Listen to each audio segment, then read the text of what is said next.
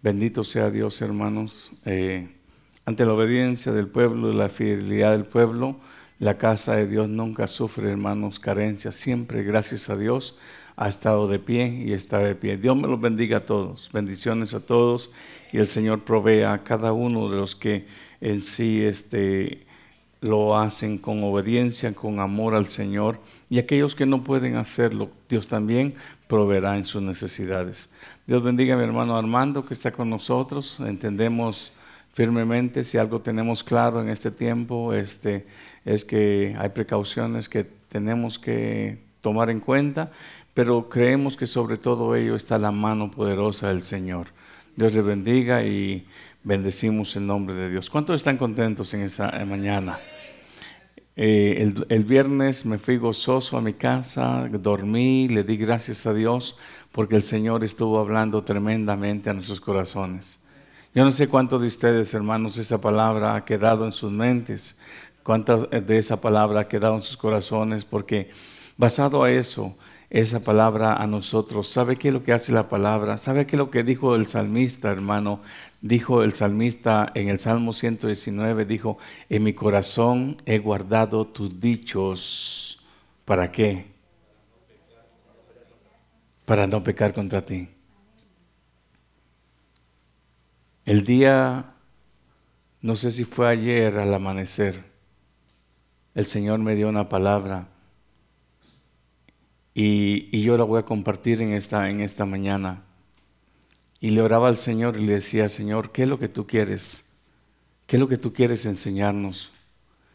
Pero hagamos memoria un poco de lo que el Señor nos ha estado dirigiendo. Volvamos a repetir y sabe que hermano, yo vuelvo a esto y le doy gracias a Dios porque sé que el pueblo está recibiendo.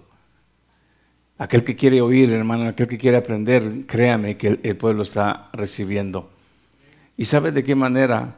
Como cuando usted y yo fuimos a, la escuela y nos comenzaron a repetir dos por uno, dos, dos por tres, y nos decían repítelo, repítelo. Y cuando llegamos a la clase habíamos aprendido aquella regla del dos y podíamos entender ahora cómo poder multiplicar, cómo poder sumar.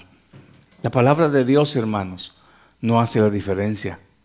Si usted se da cuenta, una de las maneras que los judíos tenían es que ellos continuamente, hermanos, repetían lo que se le había mencionado en el Shema, lo que es Deuteronomios, ¿qué? ¿Ah? 6.4. Deuteronomio 6.4 enseña que Dios, el Señor, uno es, oye Israel, este, este es el Señor. Y cuando repiten y repiten eso, ellos están haciendo memoria que, que realmente es una palabra que Dios les declaró. Entonces, hay cosas que muchas veces no se van a retener en nuestra mente, pero hemos pedido, ¿quiere usted en realidad aprender y recordar la palabra que el Señor le da? ¿O quiere usted al salir de aquí olvidarla? ¿Y sabe cómo se presenta, hermano? ¿Cómo se manifiesta que una persona quiere aprender cuando por lo menos trae su Biblia de estudio y trae su libreta? Y cuando se está enseñando un tema, por lo menos su Biblia, muchas veces, hermano, tendemos a tener una Biblia que le vamos a poner, aunque sea una marquita. ¿Por qué? Porque cuando vamos a regresar al estudio, vamos a entender que en esa palabra algo el Señor ministró. Yo les he dicho esto, hermano, con respeto y con toda libertad. Muchos de aquí usan su teléfono, su laptop. Sí, hermano, pero ¿sabe qué? No es lo mismo salir con un teléfono o con una Biblia de su casa. Y yo diría, hermano, que bueno fuera que los hábitos se cambien. ¿Por qué? Porque de esa manera, hermano, no es que la palabra se lea diferente, sino que algo, algo manifiesta, hermano, que cuando traigo esta palabra y la voy a abrir en mi casa, la voy a abrir aquí, durante el mensaje, en el teléfono no puedo marcar algo, pero sí en mi Biblia poner una marquita, decir, aquí hay una palabra que me va a ayudar a volver una vez más a analizar la clase, el mensaje de este día. Entonces, muchas veces nosotros en este púlpito podemos dar, hermano, una pauta de la enseñanza, pero no lo podemos dar todo porque no hay tiempo para expresar todo el contenido de, muchas veces de, un enfoque bíblico. Pero usted sí lo puede llegar a encontrar cuando llega a su casa y llegó esa marquita y comienza a escudriñar. Quiero decirle que usted sigue encontrando más y más palabra del Señor. Pero eso, eso se manifiesta en el interés de cada persona. Y ojalá, hermanos, yo le digo esto, Ojalá día con día.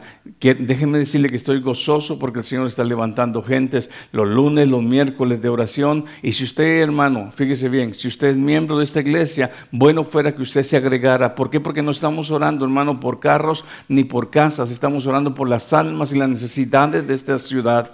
Y si usted es miembro de esta iglesia, bueno fuera. Si usted no puede lunes y miércoles, por lo menos, por lo menos, aparte un día para decir, me uno a este clamor. ¿Sabe algo, hermano? Sabe que el Señor nos ha enseñado en Hebreos y nos ha dicho que nos ha acercado a un, a un reino incomovible. Y, el, y, al entender eso, nosotros, este, dice la palabra, por esa razón, ahora servimos al Señor este, con gratitud. No hay cosa mejor que servir al Señor con gratitud. ¿Sabe por qué? Porque cuando se sirve al Señor con gratitud, no hay excusas, cuando se sirve al Señor con gratitud, no hay condiciones, simplemente se dice, aquí estoy Señor, ¿qué quieres que yo haga? Entonces ese es, el, ese es el carácter que Dios quiere formar en la vida de cada uno de nosotros. Ojalá, con la ayuda del Señor, el equipo de que trabaja en medio de esta labor, en medio de alabanza, en medio de oración, en medio de servidores, pudieran hacer, y en medio del diaconado, pudieran hacer acercamiento a este clamor. ¿Sabe usted por qué, hermano? Porque Dios no obliga a nadie. Dios quiere que todos con gratitud entendamos qué es lo mejor para el equipo de salvación, el equipo de administración, porque cada, cada vez que nos unimos, y, presentamos al Señor un clamor si dos se pusieran de acuerdo, dos, dos se ponen de acuerdo en algo y lo piden al Señor, ¿acaso el Señor no responderá? Y créame que firmemente le digo, sin temor a equivocarme, he podido ver cómo el Señor, hermano, a través de esas oraciones, a través de ese pequeño momento de meditación, el Señor ha comenzado a abrir el entendimiento. Y ya hay personas, hermano, de los pequeñitos, de lo que antes decía, yo tengo miedo de hablar, ahora ya están abriendo su boca y dicen, hermano, lo que hemos estado viendo y lo que hemos estado repitiendo nos ha abierto el entendimiento. Y sabe que, ojalá, dijo Moisés, cuando vio que unos estaban profetizando y le dijeron, los callamos porque no son profetas, no están en la lista. Y Moisés dijo, ojalá y todo el pueblo fuera profeta. Ojalá y todos, sin, sin quedarse ninguno, hermano. Cuando usted quizás oye, oye quizás la bendición que el Señor me da de poder presentar el mensaje y alguna vez usted dice, yo quisiera entenderlo de esa manera. Ojalá y todo lo entendamos, hermano. Y si usted me supera diez tantos, gloria a Dios, eso es lo que yo quiero ver. ¿Sabe por qué, hermano? Porque el mismo Señor Jesús dijo, ustedes han visto lo que hoy hice, lo estoy poniendo yo. Pero ¿saben qué? Ustedes harán mayores cosas que esas que han visto. ¡Wow! Que el mismo Señor le diga a sus discípulos que ustedes podrán llevar a cabo otras cosas mayores. ¿Qué mayor hay de ver a un leproso que la lepra se cure? ¿Qué cosa más grande hay que un ciego mire ¿Qué más grande hay ante los ojos de los discípulos que, que un muerto que tiene cuatro días se restaure y vuelva a la vida? ¿Hay algo más grande? Sí, sí. La conversión de tres mil personas que serían compungidas con el poder de la palabra, los ojos de los discípulos mirarían entonces que muertos espiritualmente resucitarían. En otras palabras, ahora el milagro pasaría al nivel 2 de, de, lo que es el poder de Dios. Ya no sería nomás en lo físico, sino que ahora se llevaría a cabo Isaías 61. El Espíritu del Señor está sobre mí y me ha enviado a libertar a los cautivos. ¿Se da cuenta? Lo que pasa es que a veces nosotros hemos hecho esto, hemos ojeado y leído la palabra como un periódico, pero cuando nos detenemos, ¿qué otra cosa más grande haya que, que, que, que los discípulos no hayan visto en Jesús? ¿Le habló al mar? ¿Le habló al mar y al viento? ¿Y qué pasó? Hubo bonanza, lo habían visto. Pero ustedes harán mayores cosas. ¿Sabe cuál es la mayor cosa que pudieron ver ellos? La conversión de un pueblo, del cual Pedro le dice al resto, en, e, Pedro, Esteban y luego después Pablo, le dicen un pueblo duro de cerviz. Para que un pueblo duro de cerviz, terco, necio, pueda penetrarle la palabra como espada de dos filos. Ese es un milagro más grande que un muerto se levante. ¿Y sabiste por qué, hermano? Porque no está tratando con lo físico, está tratando con lo interno del hombre. Entonces, ahí está la palabra. En esta mañana vamos a ver una vez más y quiero hacer memoria de los versos que hemos leído. Primera Timoteo capítulo 6, verso 11. Repetimos una vez más porque esa ha sido una de nuestras bases. Primera Timoteo capítulo 6, verso 11. Gloria al Señor. Aquí estamos una vez más. ¿Lo tiene? Dice la escritura en capítulo 6 de 1 Timoteo, verso 11. Mas tú, oh hombre de Dios. ¿Se recuerda que hicimos énfasis en esta palabra? Mas tú, mujer de Dios. Hoy, aquí hablamos, y como decía en esta mañana, el siervo Pablo hablaba en términos ministeriales a Timoteo por el encargo que él llevaría a cabo. Le habla en los versos anteriores y le dice, no te vayas a deslizar, no vayas a caer en estas codicias, no vayas a caer en esto, en este amor al dinero, no. Y luego en el verso 11 le dice, mas tú, oh hombre de Dios, huye de estas cosas. Le está diciendo que hay cosas que, de las cuales él tiene que escapar. Pero ahora le va a dar una dirección. Y sigue, ¿qué dice? La justicia, la piedad, la fe, el amor, la paciencia, la mansedumbre.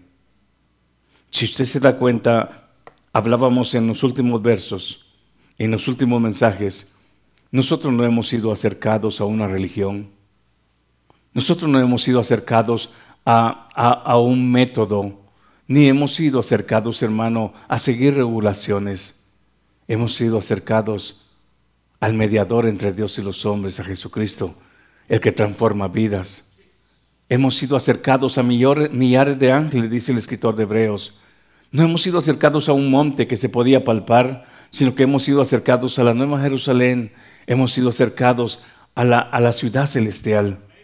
No hemos sido acercados a un Moisés para que, para que juzgue al pueblo. Hemos sido acercados, dice el escritor de Hebreos, al juez de todos. Entonces automáticamente dice, no, no, no pertenecemos a las, a, las genealogías de los doce tribus de Israel, como lo, lo manifiesta Mateo en sus escritos, pero dice, hemos sido escritos en el libro de los, de los primogénitos, de los primeros que están escritos en un libro de los cielos. Entonces automáticamente nosotros podemos decir, si tenemos grandes promesas, hay cosas que pueden a nosotros hacernos deslizar si no tenemos cuidado. Pero el siervo Pablo dice a Timoteo acá, dejen, apártate, huye de estas cosas, pero sigue la justicia. Hemos estado hablando que realmente, hermano, cuando pensamos a ver justicia, piedad, amor, fe, no se está hablando de una apariencia de una gente sino que están viendo brotar los frutos de los frutos, fíjese bien, los frutos en primer lugar que ahora se manifiestan de que Cristo mora en una persona. No son estas acciones para poder lograr yo salvación, son estas acciones que ahora evidencian que soy salvo. Oiga la gran diferencia. No son cosas que voy a seguir para lograr salvación, son cosas que ahora se manifiestan porque la gratitud de Dios se manifestó en mi vida y por gracia soy salvo. Y entonces ahora en Cristo, la palabra alumbrándome, el Espíritu Santo que el Espíritu Santo guiándome y la palabra día con día latente, latente en mi mente, en mi corazón, es la que me apunta siempre no a esto porque esto te desliza, no a esto porque esto te destruye, sino que sigue la justicia, sigue la piedad, sigue la fe entonces cuando comenzamos a ver que las direcciones que la palabra nos da, que el mismo Espíritu Santo nos da, lo que nos hace a nosotros es vivir de acuerdo a la voluntad de Dios. Es eso lo que le decía Pablo a, la iglesia de Colosas en el capítulo 1, verso 9. Oro por ustedes para que el Señor les dé inteligencia y sabiduría espiritual. Y luego el verso 10 decía, ¿para qué? Para que anden como es digno en el Señor. Se necesita sabiduría espiritual, se necesita inteligencia espiritual, no la humana, porque la humana, la, sabiduría humana es que es corrompida, ¿verdad? Está corrompida, pero la sabiduría de lo alto es benigna, es pura. Es esa la sabiduría la que nos permite ahora comprender la voluntad de Dios y andar como es digno, como dice Colosenses 1.10, andar como es digno en el Señor. Pero como un hombre tan corrompido, tan perverso, tan ciego, tan muerto, puede ahora andar conforme a lo que Dios quiere? Solo cuando ahora entiendo lo que el Señor Jesús dijo y el Espíritu Santo los guiará a toda la verdad. Pero ¿cómo habla el Espíritu Santo?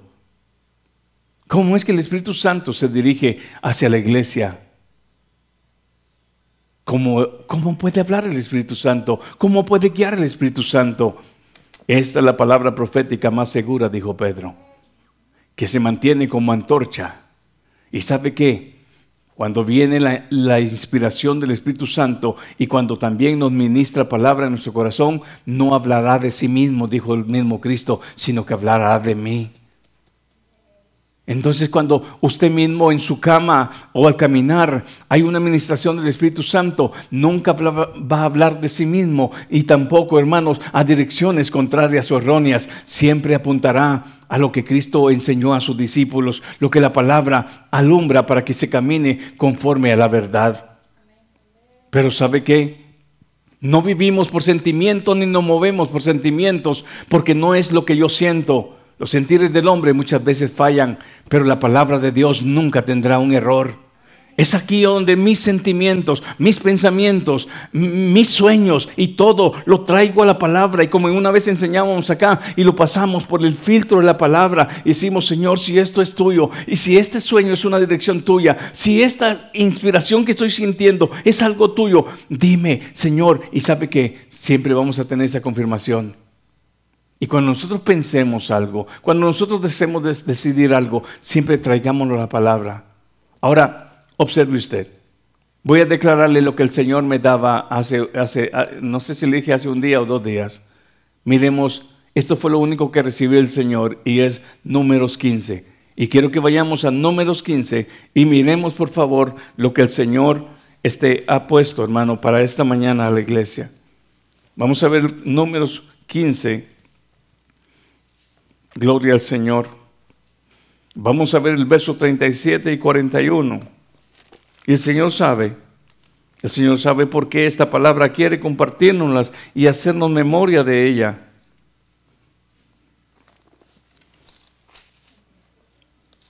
Capítulo 15, verso 37 al 41.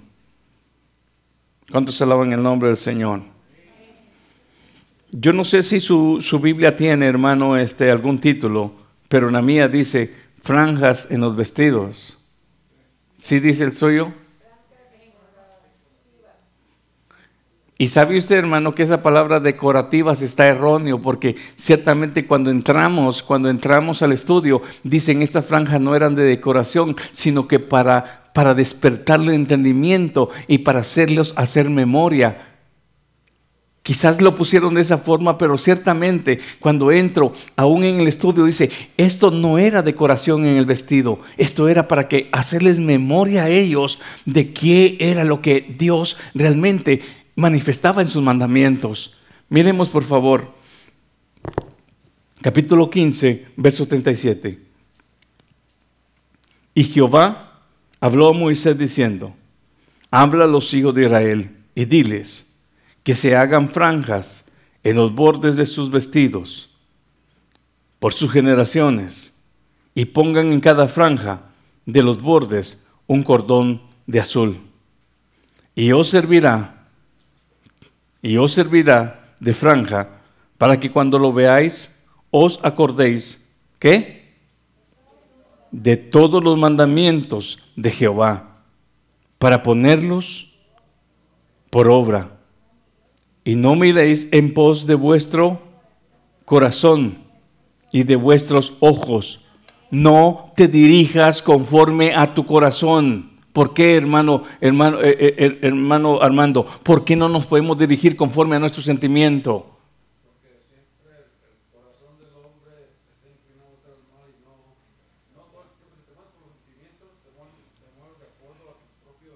Sentires. Hermano, pero soy un hijo de Dios, sí, pero aún la misma palabra nos ha declarado, el corazón del hombre es que es engañoso. Ahora, solamente cuando ese corazón, como dice San Mateo 5, ese corazón es limpiado y es sacada toda aquella información corrupta y ahora comienza a aparecer lo que aparece en el nuevo pacto y escribiré mis leyes en vuestros corazones y en vuestras mentes. Solo cuando ese corazón ha sido renovado, como lo que dice el salmista en el Salmo 51. Estamos hablando ahora, hermanos, de un corazón renovado que ahora puede tener la aplicación de la palabra. Pero si en mi corazón, hermano, sale mi deseo y mi voluntad y no la de Dios, mi voluntad no va a ser perfecta, pero sí la voluntad de Dios. Pero ¿cómo puedo entender la voluntad de Dios solamente cuando miro la mía y la comparo con la de Dios? Y muchas veces la voluntad de Dios va a doler, va a doler hacerla, va a doler cumplirla, pero va a ser la mejor para llevar a cabo. ¿Acaso no iban a doler los clavos a Jesús en las manos? Hágase tu voluntad y no la mía. Entonces observe usted y leamos una vez más. Y os servirá de franja para que cuando lo veáis os acordéis de todos los mandamientos de Jehová, para ponerlos por obra, y no miréis en pos de vuestro corazón y de vuestros ojos, en pos de los cuales en pos de los cuales, dígalo, en pos de los cuales, en pos de los cuales, en pos de los cuales os prostituyáis. ¿Por qué? Porque muchas veces es ahí donde entra el adulterio espiritual, es ahí donde entra el alejamiento espiritual, cuando nos dejamos de guiar por nuestros sentires, por nuestros deseos, por nuestras emociones, por nuestras voluntades. Es ahí donde le damos la espalda a un Dios vivo, a un Dios santo y vamos tras algo más que no merece, no merece la gloria, ni merece la honra, ni merece que nos rindamos a ello. Cuando el hombre va tras su corazón y tras lo que sus ojos observan, le pasa lo mismo que le pasó a Eva. Con sus ojos vio el fruto y no solamente lo vio, lo vio bueno, lo vio codiciable, lo vio agradable a sus ojos. Mis ojos podrán ver algo, mi corazón puede sentir algo, pero ¿qué dice tu palabra? ¿Qué es lo que dice tu palabra? Y el Señor le dice, se pondrán esa franja para que cuando, cuando ustedes este, la miren, se recuerden de mis mandamientos. Estos son lo que mis ojos están viendo. Esto es lo que yo quiero. Es lo que le pasó a Samuel. Samuel vio a un tremendo hombre y la apariencia, la figura era, era buena. Y quizás ante los ojos de Samuel dijo, este podrá ser una buena figura para ser ungido como rey. Pero Dios le dijo después de que pasaron cuántos, seis Hey Samuel, detente. Tú has visto la apariencia de este hombre, mas Jehová no ve la apariencia, sino que ve el corazón. El Señor me daba esta palabra, hermanos. Y yo quiero decirle, hermano, muchas veces el Señor, cuando me da una palabra, yo no tardo una hora hablando con él, lo que el Señor me da es una cita bíblica, una dirección, y es todo. Le digo, Señor, gracias. Y me da esta palabra. Y le pregunto al Señor, Señor, ¿por qué? ¿Se recuerdan el video que hermano Wilmer puso el, el viernes? Hermano Wilmer todavía lo tiene por ahí. Hagamos un stop. Hagamos un stop en este, en este, en este tema ahorita. Póngalo, hermano, ahorita no que está listo. Ahora observe usted.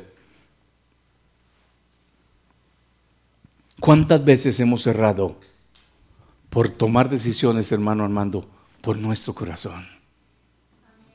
¿Cuántas veces hemos cerrado por dejarnos dirigir por nuestro sentimiento? ¿Cuántas veces hemos violado el orden y el mandamiento de Dios por dejarnos guiar por lo que nuestros ojos ven? ¿Y cuántas veces aquí al pueblo le dice Dios, hey, esto les hará memoria para que despierten su entendimiento, para que despierten, para que no se prostituyan? Apágueme la luz, este mi hijo, y vamos a observar esto que el, el viernes el Señor nos dio.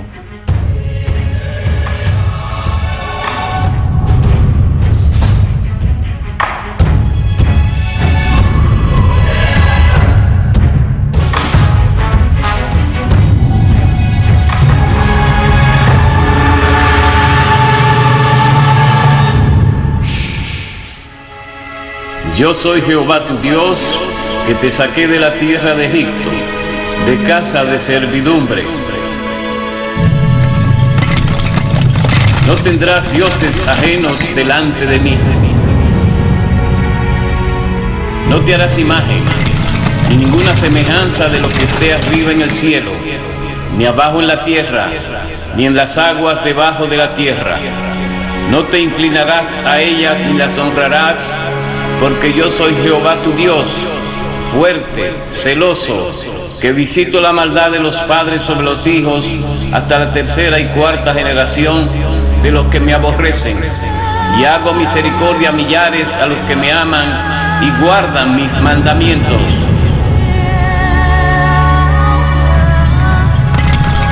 No tomarás el nombre de Jehová tu Dios en vano, porque no dará por inocente Jehová al que tomare su nombre en vano.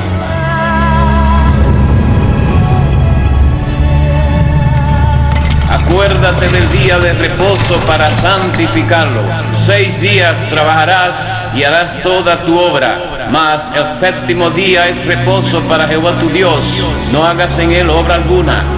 Tú, ni tu hijo, ni tu hija, ni tu siervo, ni tu criada, ni tu bestia, ni tu extranjero que está dentro de tus fuerzas, porque en seis días hizo Jehová los cielos y la tierra, el mar y todas las cosas que en ellos hay, y reposó en el séptimo día. Por tanto Jehová bendijo el día de reposo y lo santificó. Honra a tu padre y a tu madre, para que tus días se alarguen en la tierra que Jehová tu Dios te da. No matarás.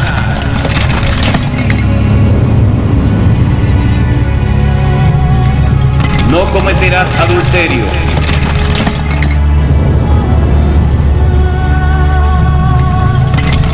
No hurtarás.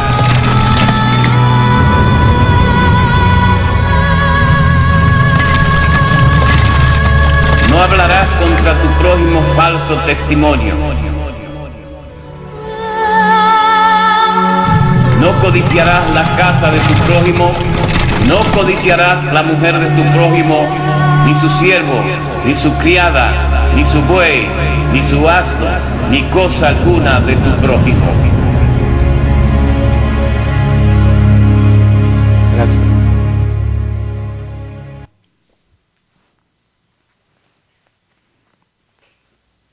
Esa franja serviría cuando alguien estuviera a punto de codiciar algo de su hermano.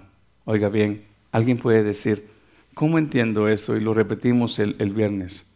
¿Qué significa no matarás, no hurtarás, no codiciarás la mujer de tu prójimo, eh, su asno, su, casa, ni nada de ello? Simplemente hay una declaración tan sencilla y dijimos esto. Necesitamos un, un libro teológico, un diccionario bíblico para entender no matarás, no adulterarás, no, no, no cometerás adulterio.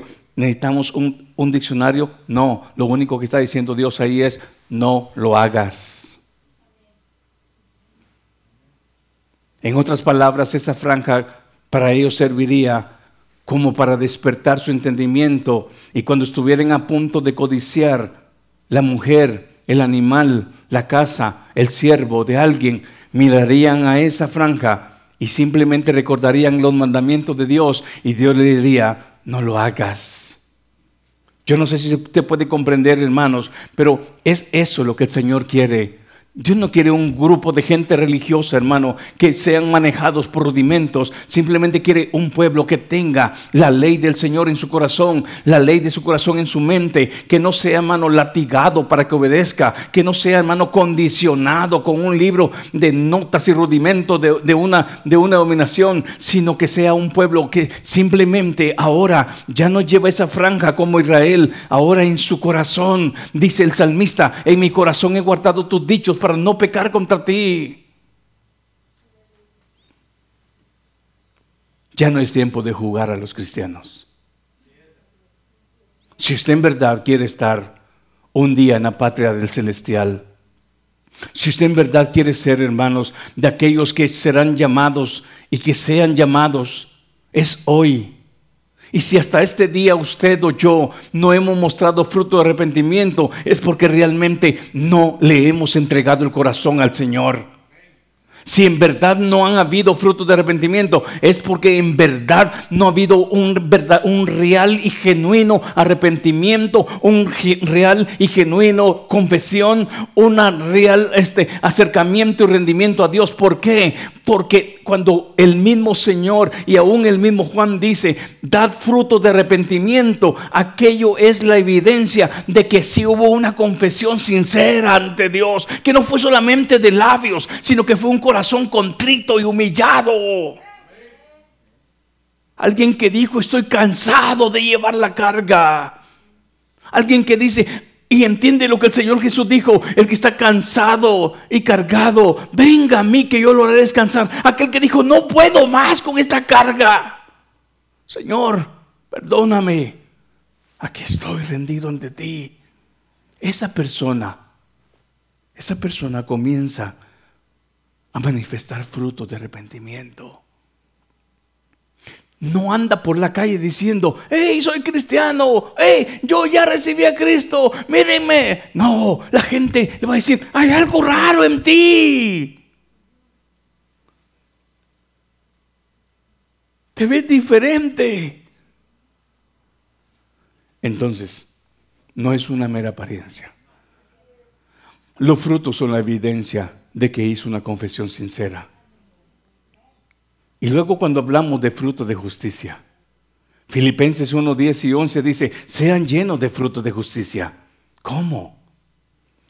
De la misma forma que aparentaban hacer los, los fariseos. No, no de la forma que ellos lo hacían, porque ellos querían hacer obras para justificarse a sí mismos y hallar justicia propia. Dice el Señor, esa no sirve. Lo único que logras a través de eso que tú haces de esa forma es un aplauso. Oh, miren cuánto, como él este, dice el Señor, ni se lavan la cara para que miren que andan ayunando. Hipócritas. Cuando ayunes, lava tu cara. Cuando ofrendes, que no sepa tu mano izquierda lo que hace tu derecha. Cuando ores, no lo hagas como estos que lo hacen en las calles para darse a conocer que son bien oradores. Hazlo en tu aposento y lo que tu padre escucha en lo secreto, en lo público, te lo hará hacer ahora sí visible de lo que tú oraste en lo secreto. Entonces no son meras apariencias, iglesia. No es que la gente nos mire con una carita de yo no fui o yo no hago nada. No, al hombre lo podemos engañar, pero que a Dios. Entonces Dios le dijo a Israel, quiero que se pongan esas franjas para que cada vez que ustedes la observen, recuerden mis mandamientos y ya no se conduzcan por lo que sus ojos ven. Es que el hermano anda chueco. ¿Y qué? Al Dios que te ha dado estas promesas y este mandamiento es el Dios recto y verdadero. Es que yo siento. ¿Y qué? Mis sentires, mis mirares, los pongo ahora en tu voluntad. Y cada vez que Israel se acordare y mirare ese, esas franjas, se acordaría de los mandamientos. Entonces, ¿sabe usted qué, hermano? Mire lo que dice Pedro al respecto. Miremos lo que dice Pedro en 2 de Pedro capítulo 3 y verso 1. Vamos a observar en esta mañana algo tan hermoso, de lo cual, Señor hermano, yo le agradezco a Dios porque Ciertamente, si usted no valora lo que el Señor nos está dando, hermano, y si usted viene acá y viene a perder su tiempo, yo le diría, hermano, que no lo siga perdiendo más. Si el Señor le está hablando, si el Señor nos está dirigiendo, es para despertar en nosotros nuestro entendimiento. Fíjese bien, fíjese lo que dice. Y el mismo Pedro, el mismo apóstol Pedro lo dice, 2 Pedro 3, verso 1. ¿Lo tiene? Dice así, amados esta es la segunda carta que os escribo. Y en ambas, léalo bien, despierto con exhortación vuestro limpio entendimiento. ¿Sabe qué es lo que haría esto? Ya que usted lo leyó, ahorita vamos a seguir leyendo. ¿Sabe qué haría esas franjas? estarían a punto de hacer algo conforme a sus ojos o su corazón, pero al recordar el mandamiento de Dios, despertaría en ese instante su entendimiento y decía, no, eso no es conforme a la voluntad de Dios. El día de ayer Dios me permitió y me dio el privilegio de conocer la casa de hermano Eric y su familia. ¿Y sabe qué? Ellos viven lejos, como vive mi hermano Wilmer, como vive la familia de mi hermano Wilmer en Carson City. ¿Creen que valdría la pena que ellos gasten gas, fuerza, tiempo y vinieran a perder su tiempo acá?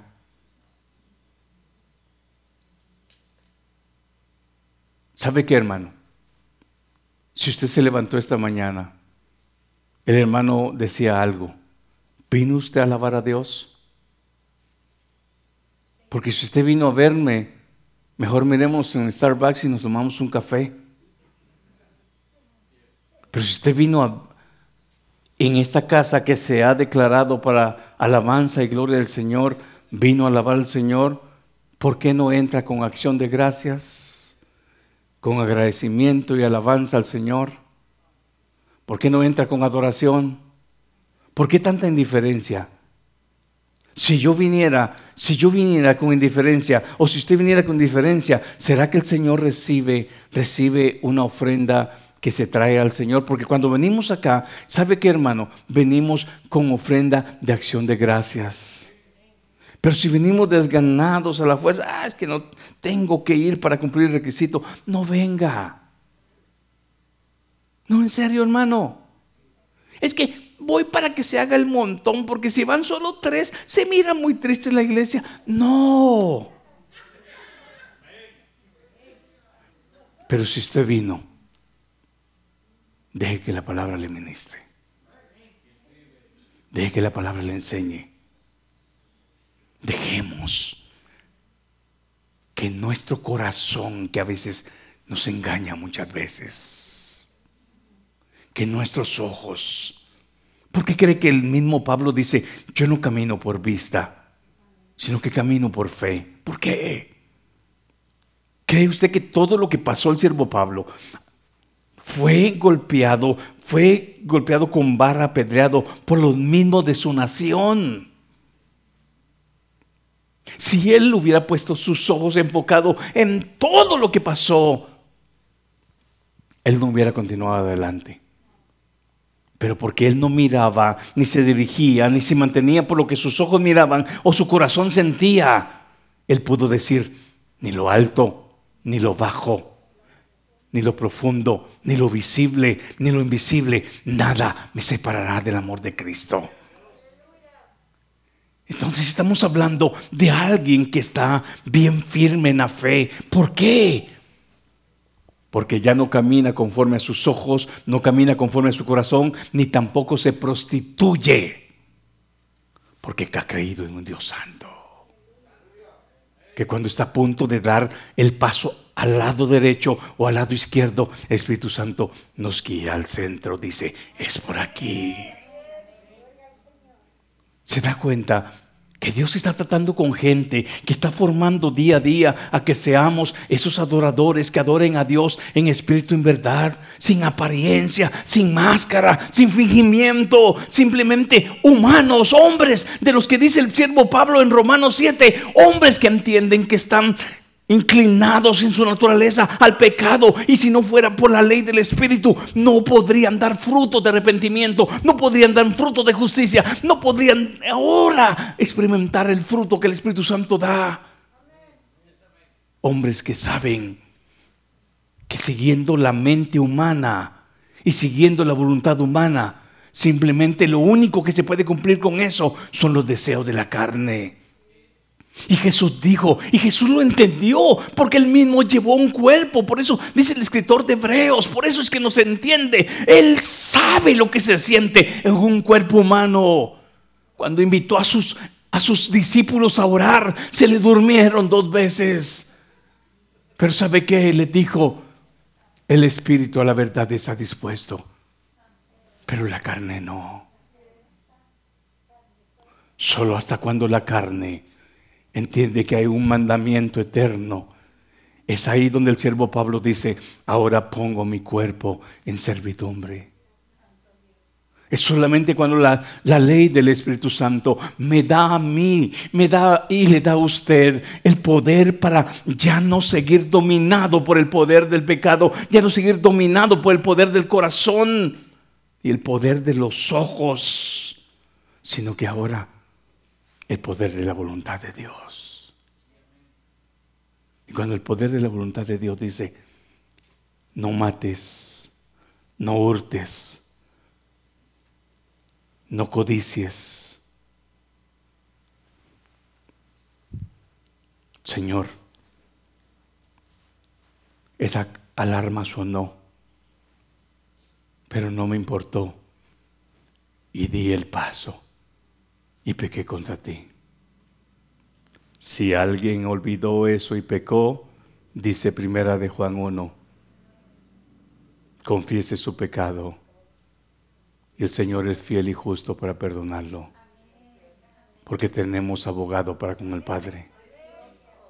Y ese nos vuelve a rectificar y una vez más para continuar el camino. No hagamos conforme al corazón engañado. Total, ya te saliste, síguete saliendo. Total, ya te manchaste, síguete manchando. No. Eso le recordaría a Israel cuando ellos se salieran. Ellos tenían que ser sacrificios de animales. Sin embargo, nosotros tenemos una sangre que es más valiosa que la sangre de un animal. La sangre de Cristo nos limpia de todo pecado. Cuando has olvidado lo que en sí significaba esa, esa franja. Cuando olvidamos quizás el mandamiento del Señor, y caminamos conforme a nuestro corazón y nuestros ojos, aún ahí dice el Señor, arrepiéntete. Miremos por favor entonces lo que dice aquí, primera de segunda de Pedro 3. Amados, esta es la segunda carta que os escribo. Y en ambas dice, despierto con exhortación vuestro limpio entendimiento. Ahora mire cómo comienza a entrar el verso 2 para que tengáis, ¿qué dice? ¿Para qué iban a hacer esas franjas? Para hacer memoria. Oiga, entonces observe aquí, para que tengáis memoria de las palabras que antes han sido dichas por quién? Los santos profetas. Y del mandamiento del Señor y Salvador dado por vuestros apóstoles. Sabiendo primero esto, que en los postreros días vendrán burladores, andando según sus propias concupiscencias y diciendo, ¿dónde está la promesa de su advenimiento? Porque desde el día en que los padres durmieron, todas las cosas permanecen así como desde el principio de la creación. Verso 5, estos ignoran voluntariamente que en el tiempo antiguo fueron hechos por la palabra de Dios los cielos y también la tierra que proviene del agua y por el agua subsiste, por lo cual el mundo de entonces pereció anegado en agua, pero los cielos y la tierra que existen ahora están reservados por la misma palabra, guardados para el fuego. Oiga, pero los cielos y la tierra que existen ahora están reservados por la misma palabra, guardados para el fuego en el día del juicio y de la perdición de los hombres impíos. Mas, oh amados, no ignoréis esto, que para con el Señor un día es como mil años y mil años como un día. El Señor no retarda su promesa, según algunos la tienen por tardanza, sino que es paciente para con todos, no queriendo, dígalo, no queriendo que ninguno que ninguno perezca, que ninguno perezca, sino que todos procedan al arrepentimiento. Pero el día del Señor vendrá como ladrón en la noche, en el cual los cielos pasarán con grande estruendo y los elementos ardiendo serán deshechos y la tierra y las obras que en ellas hay serán quemadas. Puesto que todas estas cosas han de ser deshechas, ¿cómo no habéis vosotros andar en santa y piadosa manera de vivir.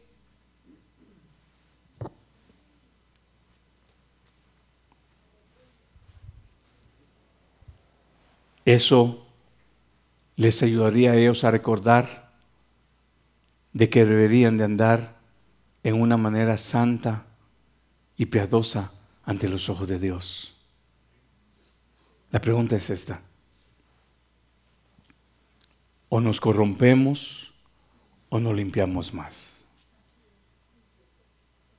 ¿Acaso la gracia, dice el siervo Pablo, es para que pequemos? Entonces si la gracia abundó, vamos y pequemos y bebamos, que de todas maneras mañana vamos a morir. ¿Qué tal si en esta mañana podemos, podemos pensar algo? Y regresemos a lo que en sí la palabra nos ha dado en números. Mire lo que dice, por favor. Una vez más, lo que dice Deuteronomio 6, versos 6 al 8. Y las cosas que tenemos que tener en memoria para que ya no nosotros caminemos conforme a los ojos, ni conforme a lo que el corazón siente, Mire lo que también el Señor le enseñó a Israel en Deuteronomio 6, versos 6 al 8. Y estamos hablando, hermanos, y no se pierda porque seguimos hablando del tema, sigue la justicia. Todo esto enfoca, hermano, a lo que es justo, a lo que es verdadero, a lo que a Dios le agrada. Ese es el carácter de Dios. Si usted se da cuenta ahora en Deuteronomio 6, 6 al 8, mire lo que enseña. Y estas palabras que yo te mando hoy estarán, ¿dónde? Sobre tu corazón. Y la repetirás a tus hijos. Hijo, oiga, anda conforme a los mandamientos del Señor. Hijo, no andes conforme a tus ojos, no andes conforme a tu corazón, porque eso te hace te puede hacer caer y deslizarte y prostituirte en lo que se llama prostitución espiritual.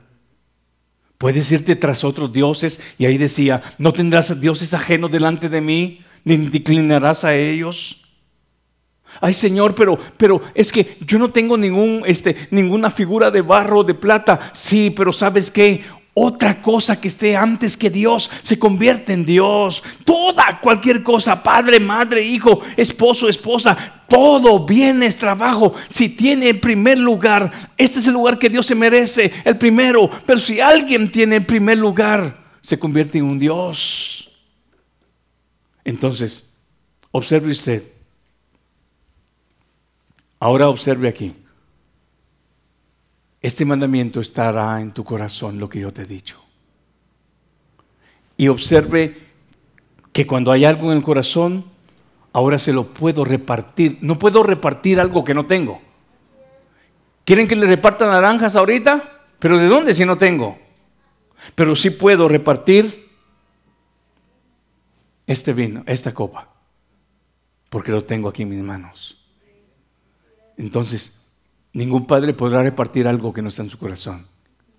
Pero ¿qué tal si en esta mañana decimos, escribe tu voluntad, escribe tu mandamiento en mi corazón y en mi mente para que yo también sea capaz de poderle repartir a mi hijo? No camines conforme a tus ojos, no camines conforme a tu corazón, camina conforme a lo que hoy te hace recordar esto, conforme a la voluntad de Dios, conforme al mandamiento de Dios. ¿Para qué? Para que no te salgas del camino. Entonces mire por favor y leamos este verso, verso 6, una vez más. Dice así. Y estas palabras que yo te mando hoy estarán sobre tu corazón y las repetirás, las repetirás. A veces yo digo repartirás, pero también es lo mismo. Repetirás y repartir. No es lo mismo, pero también ayuda, ¿verdad? Repetirlas y estoy repartiendo a mi hijo. Repetirás a tus hijos y hablarás de ellas estando en tu casa. ¿Qué se habla en la casa, hermano? ¿Qué es lo que se habla en la casa? Un zapatazo al hijo, animal. sí. Es lo típico, ¿verdad? En nuestras razas este, hispanas. Un cinchazo. Es necesaria la vara en su, cuando es requerido en, en términos sabios. Pero ¿sabe qué, hermano? Oiga lo que dice aquí. La repetirás a tus hijos. Hablarás de ellas estando en tu casa y andando por el camino y al acostarte y cuando te levantes. ¿Qué está diciendo acá, hermano? En todo tiempo. Pero ¿qué tal cuando mi hijo me ve a mí? ¿Qué tal cuando mi hijo me ve a mí robando? ¿Puedo repetirle a mi hijo no robes? Ah, pero si tú estás robando. No levantarás falso testimonio contra tu hermano. Mi hijo, no hables de tu, de tu compañerito de, de, la escuela ni del trabajo. Pero si tú hablas hasta de tu abuela. de la suegra. Ahora, ¿puedo repartir o repetir algo que no está en mi corazón? Entonces observe usted. La palabra que el Señor me da es hoy y se la da a ustedes. ¿Qué tal si hoy, como Él enseñó en Levítico 15 al pueblo, tengan esto como señal? ¿Qué tal si hoy, hermanos, esta palabra queda escrito en nuestro corazón. No seamos un religioso más en una congregación. ¿Qué tal si esta mañana decimos, Señor, yo no quiero ser un religioso más. Hoy yo quiero ser un hijo obediente a ti, un discípulo que está con su oído abierto. Y sabe que, hermano, que en esta mañana comiencen a fluir los frutos de esa confesión ahí donde está sentado, Padre, en el nombre de Jesús. Gracias por tu palabra. Quizás no son horas y horas y horas de repetir palabras, pero hoy tú nos dices, observen esa señal, observen esa señal para que despierte vuestro entendimiento y que hagan memoria de la palabra que se les ha predicado. Dios, que podamos mantener viva, como dice tu enseñanza acá en Deuteronomio 6. Cuando andemos de camino, cuando nos acostemos, cuando, Señor, estemos en casa, que en todo tiempo esa palabra esté latente. En cualquier lugar, esa palabra, Señor, nos cuide de no guiarnos, de no decidir conforme a nuestro corazón humano, sino que conforme a tu voluntad santa, que es perfecta, que es buena y que es agradable. Hoy en este momento, Señor, también bendigo y quiero que los diáconos pasen, por favor, los que han estado listos para esto. Por favor, vamos a, aquí en esta mañana, vamos a orar y el corazón de la iglesia se prepara para todo aquel que en este momento entiende que la sangre de Cristo, si ha pecado, lo puede limpiar